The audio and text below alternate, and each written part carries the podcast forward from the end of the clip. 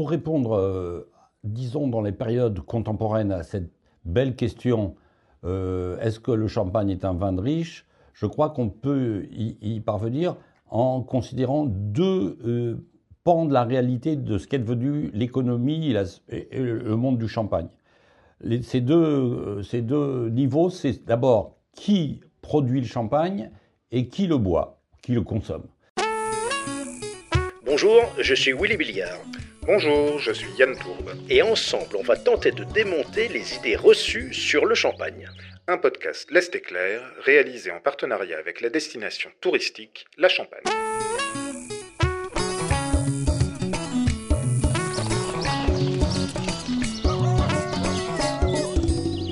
Le champagne est-il un vin de riche? Deuxième partie. Est-ce que tu peux euh, repréciser, Yann, de ce, rôle, entre guillemets, entre les vignerons et les négociants finalement Comment ils se répartissent le, travail? Alors en fait, ce qui se passe, c'est que ce que vient de dire Claudine est extrêmement important, c'est que déjà à cette époque-là, au moment où le champagne commence à vraiment euh, prendre son essor euh, et où on commence à en vendre, y compris sur le marché national, euh, ce qu'il faut comprendre, c'est que le champagne est un vin qui est compliqué à produire et à l'époque, les vignerons n'ont pas les moyens de le faire. Donc, dans la Marne, à ce moment-là, les vignerons ne font plus de vin, sauf exception. Ils ont même plus de tonneaux. En réalité, pour, euh, pour le faire, c'est les négociants qui font tout. Dans l'Aube, on a gardé, même à l'époque, et jusque, euh, jusque, jusque dans les années 30, en réalité, on a gardé cette capacité de faire du vin. Mais c'est quand même le négoce qui se charge de, de, produire le champagne et de le commercialiser. Est-ce que c'est à cette époque-là qu'on commence enfin à pouvoir répondre à la question est-ce que le champagne est un vin de riche? C'est plus compliqué que ça.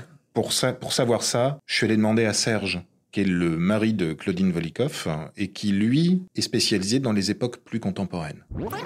Pour répondre, euh, disons, dans les périodes contemporaines à cette belle question, euh, est-ce que le champagne est un vin de riche? Je crois qu'on peut y, parvenir en considérant deux euh, pans de la réalité de ce qu'est devenu l'économie et, le monde du champagne. Ces, deux, euh, ces deux niveaux, c'est d'abord qui produit le champagne et qui le boit, qui le consomme justement, qu'il produit le champagne? On n'a pas dit que c'était les négociants qui le produisaient? Alors justement, parce que c'est pour ça que je suis allé voir Serge, parce que c'est intéressant. Lui, il va nous parler, là tu vois, on va partir en 1945 jusque, et on va aller jusqu'à nos jours. Et là, à ce moment-là, apparaît quelque chose de nouveau, ce qu'on appelle le récoltant manipulant. Écoute. À partir des années 45-46, euh, et surtout dans les années 50, la grande nouveauté en Champagne, c'est que arrive ou apparaît une nouvelle catégorie celle des euh, récoltants manipulants, c'est-à-dire des vignerons qui ne font pas que euh, cultiver la vigne, euh, livrer le raisin au monde du négoce, mais qui eux-mêmes, soit à travers une coopérative, soit à travers leurs propres installations, élaborent du champagne. Or, ce sont en général des gens très modestes, qui ont souvent vraiment survécu comme vignerons dans des conditions difficiles, qui se mettent au, champagne grâce à quelques soutiens qui, qui est la politique des gouvernements de la libération d'après-guerre et euh, du crédit agricole euh, qui est en quelque sorte incité par les pouvoirs publics à financer, à soutenir et les coopératives et à prêter aux, vignerons. Ah, le côté coopérative, ça c'est quand même euh, fabuleux aussi pour la profession. Alors oui, ce qui, ce qui est Très très intéressant d'ailleurs, c'est que dans l'Aube, c'est un mouvement qui est extrêmement fort. Les coopératives ont permis aux vignerons de se poser face au négoce et de dire attendez, on vous vend le raisin, mais pas à n'importe quelle condition. Et parce qu'ils vendaient pas le raisin à n'importe quelle condition, ça leur a permis aussi de développer leur propre champagne. Ce mouvement de, développement des récoltants manipulants, euh, on le trouve dans les différents départements de la, région champenoise. Mais ce qui est sans doute le plus frappant, c'est que à côté de la Marne, où il y a bien sûr euh, de, nombreux vignerons qui s'essayent, euh, qui développent la champanisation, il y a dans ce nouveau territoire, qui est un peu un Far West de la Champagne pour à ce moment-là, euh, le développement de, de récoltants manipulants qui doivent à la fois, comment dire, s'affranchir d'un certain nombre d'idées préconçues euh, qui euh, continuent d'exister à propos de l'aube. Selon lequel le territoire, l'encépagement, le climat seraient moins favorables pour faire de grands champagnes. Ils vont progressivement se mettre à cette école du champagne et d'une champagnisation qui va marquer des points vers un nouveau public, un nouveau public à partir des années 1965-70, euh, c'est un deuxième tournant. Alors l'aube, c'est le Far West de la Champagne. Alors ça, j'aime bien cette idée. C'est les irréductibles, les, irréductibles gaulois de la Champagne. Oui, d'ailleurs, on fabrique de la potion magique dans l'aube. T'étais pas au courant? Et du coup, ils arrivent à s'imposer grâce à, à cette réputation-là, finalement. Alors, il s'impose, c'est pas vraiment, on va pas, on va pas vraiment dire qu'il s'impose. Par contre, ce qu'on va pouvoir dire, c'est que comme il y a cette nouvelle catégorie de producteurs, eh ben, il y a aussi une nouvelle catégorie de consommateurs.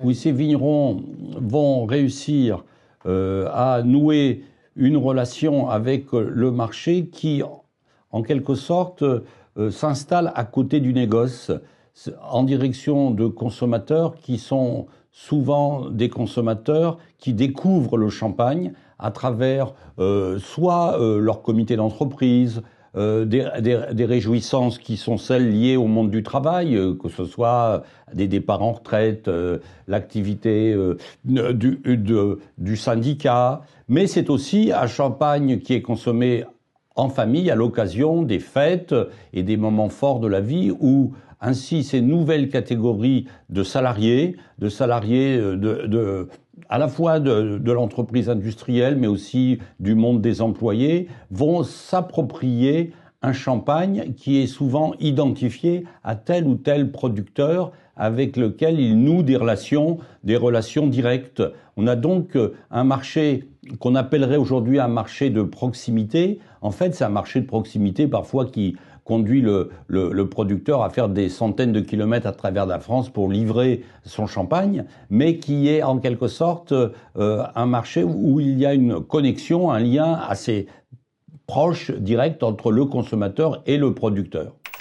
Là, on a une relation vraiment directe du producteur au consommateur, ce que l'on définit par circuit court aujourd'hui, hein, c'est notre concept moderne, mais qui avant visiblement était la norme. Alors, la norme, c'est pas seulement ça, c'est vraiment que on a ces vignerons qui ont réussi à, accrocher leurs consommateurs, qui sont venus chez eux chercher un produit très spécifique. Ils sont pas venus chercher un champagne de grande maison, ils sont venus chercher le produit, le champagne de ce vigneron-là. Mais tout ça n'est rendu possible que par le progrès technique et par le progrès dans la formation dans le vignoble. Il faut comprendre que aujourd'hui, les vignerons sont formés euh, de manière, mais c'est exponentiel par rapport à ce que c'était dans les années 40. Ça n'a plus rien à voir. Alors cette rencontre entre euh, de nouveaux consommateurs et de nouveaux producteurs, dans les années 70-90, eh bien, elle se, elle se réalise euh, parce qu'un certain nombre de conditions d'organisation de l'activité euh, viticole et vinicole sont, euh, sont transformées. En gros, les vignerons sont tous désormais passés par des niveaux de formation beaucoup plus élevés que leurs parents. Ils ont un niveau technique, et notamment dans le domaine de la vinification, mais aussi de la viticulture. Et puis d'autre part, le matériel s'est pas miniaturisé, mais enfin est devenu plus accessible euh, pour euh, de petites entreprises que ces vignerons finalement vont, euh, constituer. Et puis d'autre part, ces vignerons vont rentrer dans une sorte de dynamique du goût et euh, de, des attentes du commerce où les nouveaux, euh, les, nouveaux consommateurs sont souvent attachés à la qualité d'un produit, mais identifiés à un, endroit, à un producteur, dans une sous-région de la Champagne. Ils ne cherchent pas forcément et par définition un champagne de grande marque et qui serait en dehors de leurs moyens. Donc c'est une, de manière un peu ironique, c'est une manière aussi de réhabiliter ce qu'on pourrait appeler ou de donner ces lettres de noblesse ou de petite noblesse au champagne de terroir au champagne d'un terroir particulier euh, identifié à tel village, à tel producteur, euh, ce qui n'était pas le cas euh, dans le passé à propos du champagne et de ses marques.